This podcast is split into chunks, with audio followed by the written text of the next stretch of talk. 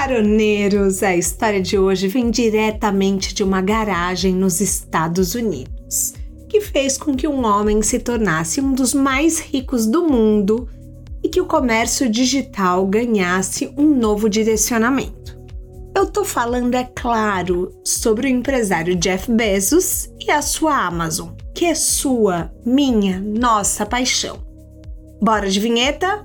Mas antes, veja se a sua mesinha da frente está devidamente presa e aperte os cintos, pois esse jatinho vai decolar.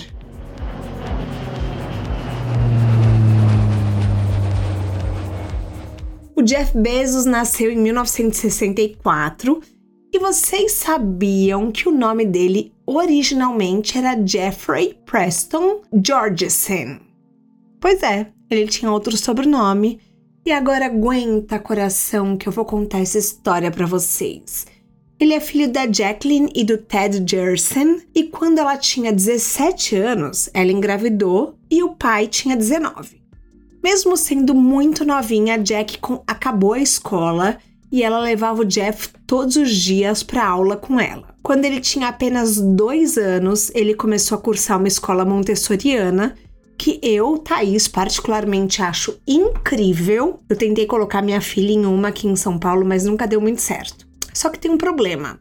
O Ted, apesar de novinho, o pai, né? Ele tinha muito problema com bebida e tinha dificuldades financeiras. A Jack, mesmo sendo na década de 60, não aceitou a situação e pediu o divórcio quando o filho tinha um ano e meio. Depois de um tempo, de quando o Jeff tinha 4 anos, ela se casou com um imigrante cubano chamado Miguel Bezos, que adotou o Jeff legalmente e pediram para o pai cortar contato completamente, o que ele concordou em fazer. Durante o colegial, o Jeff trabalhou no McDonald's no turno da manhã, mas olha que curioso. O discurso de formatura dele, ele disse que não via a hora dos homens começarem a viver no espaço, porque ele queria transformar a Terra em um grande parque nacional.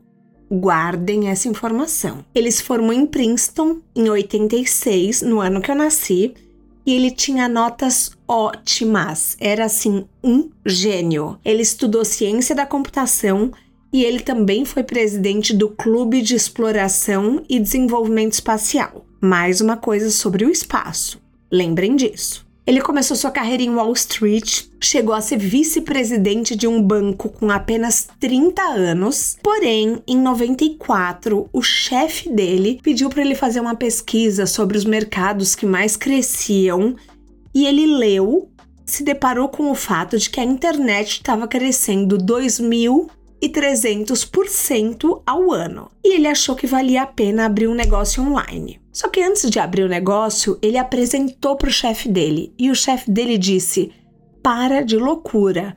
Isso não é para mim nem para você. Você tem um futuro brilhante sendo vice-presidente de um banco. Mas o que, que ele fez? Chegou em casa, conversou com a mulher, falou: Olha, eu quero abrir um negócio online. Daí a mulher falou: Eu acredito em você. Vambora que eu tô com você. Aí ele começou a listar todos os possíveis negócios que ele podia abrir online de vendas e ele chegou à conclusão que uma loja de livros seria ideal. Então ele e a Mackenzie se mudaram para Seattle. Mackenzie era a mulher dele, porque lá era um, um lugar onde eles pagariam menos impostos. E diretamente da sua casa alugada, eles começaram a montar um negócio. No começo, o casal ficou na dúvida que produto vender, por exemplo, CD, peça de computador, software, mas livro, assim, era uma opção porque tinha preço baixo, um vasto catálogo disponível de obras para todos os gostos e os pedidos eram feitos todos online, né? O que você tinha que pensar que já era uma grande coisa. A empresa no começo se chamava Cadabra. Sabe de Abracadabra? Pois é, Cadabra. Porém, o que aconteceu? As pessoas começaram a entender que o nome da empresa era cadáver. Então, quando ele falava, as pessoas falavam cadáver? Como assim? E ele, isso começou a irritar o Jeff. O Jeff passou por alguns nomes.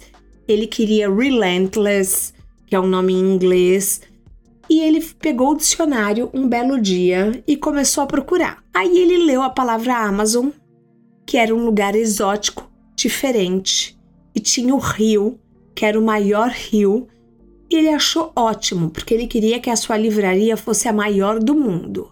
Só que ele também estava determinado a começar com a letra A, porque os, as ferramentas de busca da época numeravam, é, organizavam os sites por ordem alfabética, e ele queria que o dele fosse um dos primeiros a aparecer. Quando ele bolou a ideia, ok, vou vender livros online, ele ligou para mais de 60 pessoas oferecendo uma oportunidade de investimento. Apenas uma pessoa topou e ainda assim ela deu para trás e desencanou de mandar o dinheiro.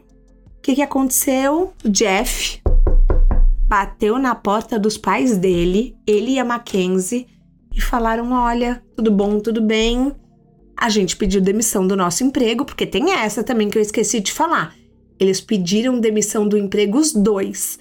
A Mackenzie e o Jeff trabalhavam no mesmo lugar, o Jeff era vice-presidente e a Mackenzie era secretária. E daí eles falaram: a gente precisa, a gente quer abrir um negócio e a gente precisa de 300 mil dólares para fazer tudo acontecer. Só que tem um detalhe, o Jeff falou, o Jeff muito honesto tem 70% de chance de dar errado. E aí, caroneiro, você investiria num negócio que tem 70% de chance de dar errado? Pois os pais do Jeff pegaram todas as economias que eles tinham e falaram: ok, a gente vai investir em você. O Jeff pegou essa grana, contratou dois programadores que trabalhavam dia e noite na sua garagem. Ele queria que o site colocasse o cliente em primeiro lugar, bem personalizado, porém que fosse simples. Curioso, gente, é que esse é o maior diferencial da Amazon até hoje. Vocês sabiam? As recomendações, por exemplo,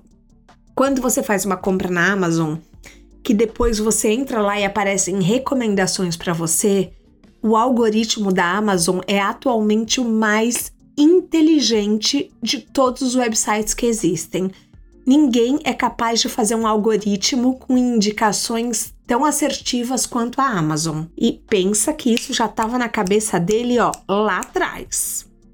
Mas quando ele estava montando o negócio, o dono da Barnes Noble, Leonard Riddle, é, só para vocês saberem, a Barnes Noble é a maior livraria dos Estados Unidos.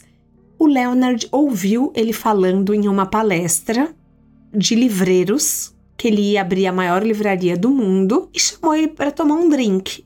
E assim, completamente desencorajou, falou que a ideia dele era ridícula. Só que o que aconteceu? O Jeff ouviu, calou a boca e foi embora. Passou um tempo, um investidor ligou para o Leonard e falou de novo: Ah, tem um cara chamado Jeff Bezos que vai abrir a maior livraria do mundo. Você já ouviu falar dele? Aí o Leonard falou para mim: já chega. Chamou o Jeff para um café e falou: Olha, o negócio é o seguinte. Eu quero te oferecer para comprar essa sua ideia ridícula por um milhão de dólares. Daí ele falou: Um milhão de dólares? Ele falou: É. Ele falou assim: Porque se você não me vender, quando você abrir, eu vou te processar por falar que você é a maior livraria do mundo porque isso insulta o meu trabalho de 30 anos. Eu tô há 30 anos nesse mercado, eu sou a maior livraria do mundo e você não pode falar isso. Aí o Jeff olhou bem para a cara dele e falou assim: abre aspas. Sabe qual que é o seu problema? Eu sou o futuro e você é o passado. Quando as suas lojas começarem a fechar, igual você está tirando um monte de livraria independente do mercado, o seu negócio, na verdade, vai começar a ruir no dia que o meu site for ao ar. Fecha aspas. Gente! Jeff tá mais preciso que Márcia sensitiva. Ele hablou mesmo e tudo aconteceu. Hoje a Barnes Noble, por exemplo, quase não existe mais. Em Nova York não tem mais, na Flórida não tem mais. Eles ainda têm muitas lojas nos Estados Unidos, porém nada do que era comparado a de antes. E o Leonard, coitado, fui pesquisar e ele ainda tá vivo para ver esse caos. Agora você imagina você tem ódio de uma ideia, você vê seu, seu competidor se estruturando e você não faz nada para competir com ele? Nada. Gente, A Barnes Noble demorou muito para se atualizar. Muito. E a Amazon devorou eles. Agora, uma dúvida. Você acha que o Leonard, até hoje, não é cliente da Amazon? Será que ele se tornou cliente porque foi inevitável? Será que ele faz umas comprinhas na Amazon? Eu fico pensando nisso. Eu sei, vocês vão falar, nossa, Thaís, olha onde a sua mente chega. Pois é, gente, eu sou esse tipo de pessoa. Eu penso se o Leonard é rancoroso, porque talvez eu fosse. Mas depois eu ia acabar cedendo, porque eu ia passar por uma evolução pessoal, ia trabalhar isso na terapia, ia me resolver. Mas eu acho que a princípio eu ia me recusar a fazer uma conta na Amazon. Só para vocês terem uma ideia, em 2021 a Amazon estava avaliada em 1,8 trilhões de dólares. Tri, tri, tri, com T. E a Barnes Noble em 450 milhões de dólares. Mas, tirando essa rixa, voltando para a história da Amazon, isso tudo, tá? Essa história, esse barraco com a Barnes Noble foi antes de abrir, tá? Só para vocês terem uma ideia, antes de abrir. Porque ele falou: no dia que meu site for ao ar, o seu negócio vai começar a ruir. Então, assim, ele já estava incomodando a concorrência antes mesmo de abrir. Quando eles abriram, só no primeiro mês de funcionamento, a Amazon já recebeu pedidos dos 50 estados americanos, além de 45 países ao redor do globo. Apesar de ser uma livraria, ele queria expandir para outros produtos, por exemplo, chegou um ponto de que. Quando foi? Foi em, com três anos, ele abriu o capital da empresa e fez o IPO. Só que ele não esperava lucrar nada nos 20 primeiros anos, tá? Ele falou quando ele foi fazer uma apresentação para investidores, assim que o negócio abriu, que ele falou: Olha, nos primeiros 20 anos eu não espero lucrar, mas isso aqui é um negócio de longo prazo. Então vocês veem que o cara, gente, ele em momento algum pensou que ele ia ficar milionário da noite pro dia. Ele pensou que aos poucos ele ia ficando rico, entendeu? O que que ele contava?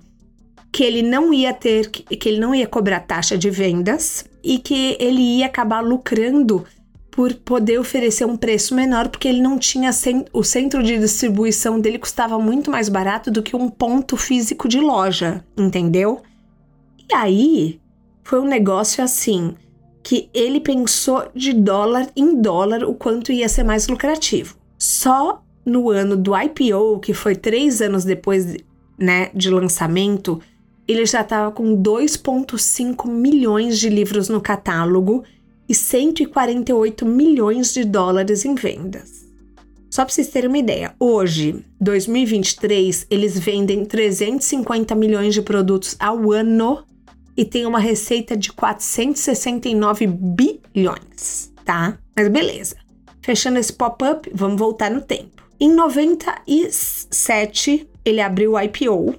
Em 98, eles começaram a vender CDs, DVDs e coisas de vídeo e de música, né, online, e foram expandindo seus negócios digitais.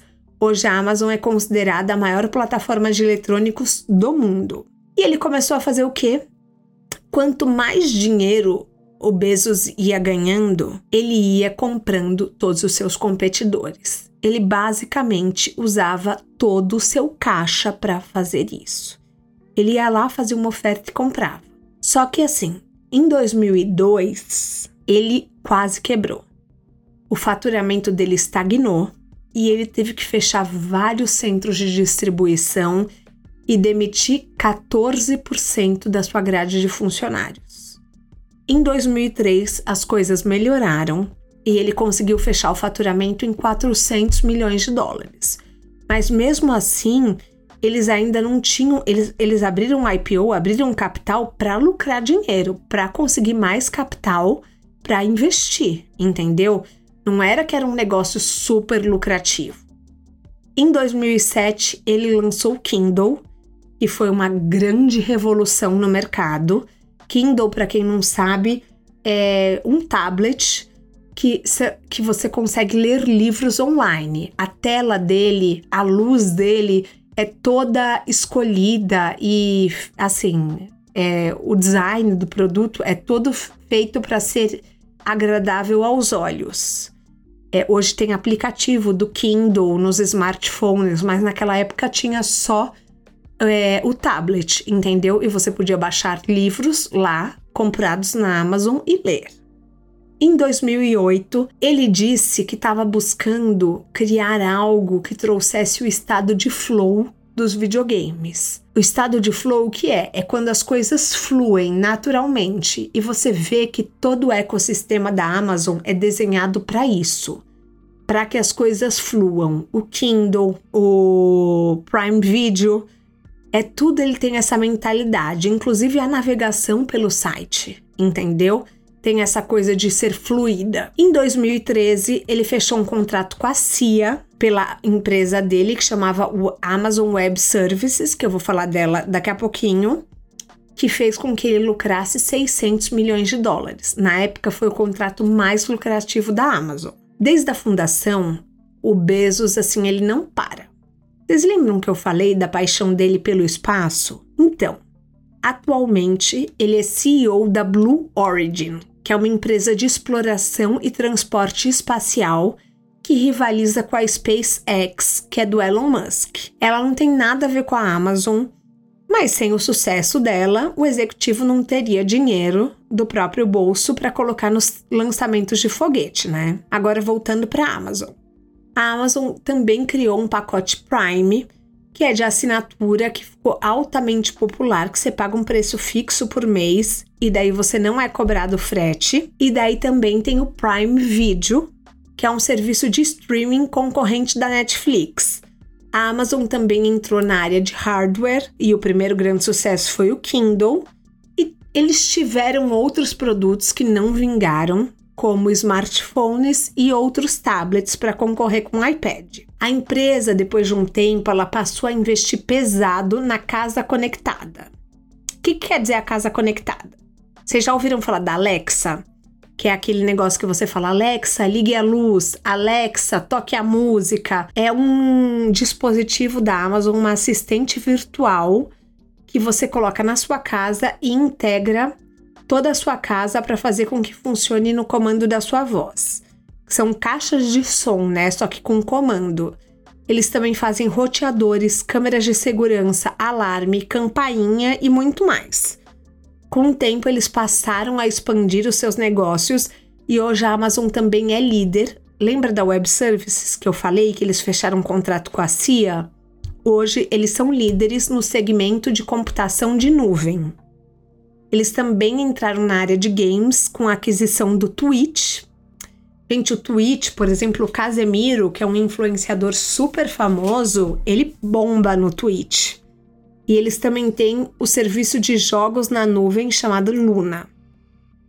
Em 2021, o Bezos saiu do comando da Amazon e quem entrou foi o Andy Jassy, que já estava na Amazon Web Services desde 2003. Então ele já tinha o domínio do negócio, ele só passou a liderar a Amazon total. Só que além disso, a Amazon foi comprando várias empresas no caminho, tá? Só para vocês entenderem, vou fazer um resuminho. O estúdio gigante Hollywood MGM, que é no setor cinematográfico, foi a maior compra da Amazon por 9 bilhões de dólares, segundo o Wall Street Journal. O acordo ele mostra um movimento ambicioso da Amazon na indústria do entretenimento que turbina os planos para streaming, entendeu?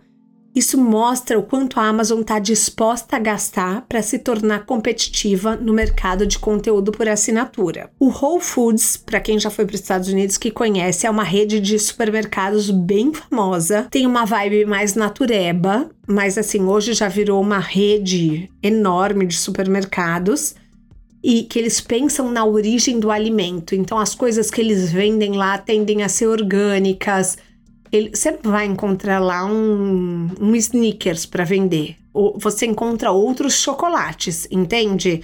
Chocolates que o cacau é colhido por sei lá quem. Vocês entendem? Entenderam a vibe, né? A empresa foi fundada em 78 e foi comprada pela Amazon em 2017 por quase 10 bilhões de dólares, tá? Só para vocês terem uma ideia. Desde então, a Amazon baixou o preço dos principais produtos e integrou o serviço Prime, lembra aquela assinatura do frete? Ao serviço de cliente do Whole Foods. Ela comprou as Apos também. Para quem não lembra, eu contei a história das Apos lá em 2020 no De Carona no Jatinho, que é uma empresa que vende sapatos online. Foi a primeira loja de sapatos online que existiu, que era do CEO Tony Xie, que hoje Deus o tenha, já faleceu. Embora a Amazon não forneça os dados da receita das Apos, a Forbes falou que eles faturaram mais de 2 bilhões de dólares em 2015. Compraram a Twitch, que eu também falei, que é uma plataforma popular para os entusiastas de esportes, aterrorizam o YouTube. Assim, hoje para o YouTube eles são os maiores concorrentes. E também o Audible, que é a plataforma de livros em forma de áudio, que tem 80 mil títulos. Eu, particularmente, amo o Audible. Tem alguns títulos em português, mas ainda é pouco. Ela chegou ao Brasil em 2012 e vendia apenas livros para o Kindle. Em 2014, ela passou a vender livros físicos. Em 2017, ela começou a vender uma maior variedade de itens. Em 2019, ela abriu o primeiro centro de distribuição dela em Cajamar. Depois, ela abriu outro em Pernambuco. Em 2021, veio São Paulo e Rio de Janeiro. Ou seja, expandindo a operação sem parar. Outra coisa que vale destacar é que em 2019 oficialmente lançaram a Alexa em português, junto com as caixinhas de som da linha Echo. Hoje, o Jeff e a Mackenzie não são mais casados. Mas é isso, gente. É bom enquanto durou, entendeu? Não vamos dizer, ai, que pena, porque eles podem estar muito mais felizes hoje. Aliás, o TMZ já flagrou o Jeff se agarrando com a namorada atual num barco. E ele tava parecendo bem animadinho, entendeu? Bem animadinho. A fortuna da Mackenzie foi avaliada em 27 bilhões de dólares e ela tem 4% da Amazon até hoje.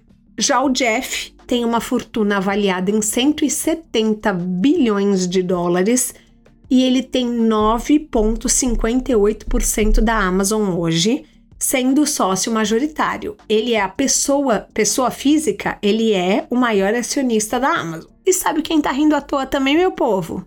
os pais do Jeff. Não vamos esquecer deles, né? Em julho de 2018, eles tinham uma fortuna avaliada em 10 bilhões de dólares. Gente, vocês imaginam esses netos? Os vô são bilionários, o pai é bilionário, a mãe é bilionária. Meu Deus! Eles tiveram, os pais do Jeff, um retorno de mais de 4 milhões por cento de investimento.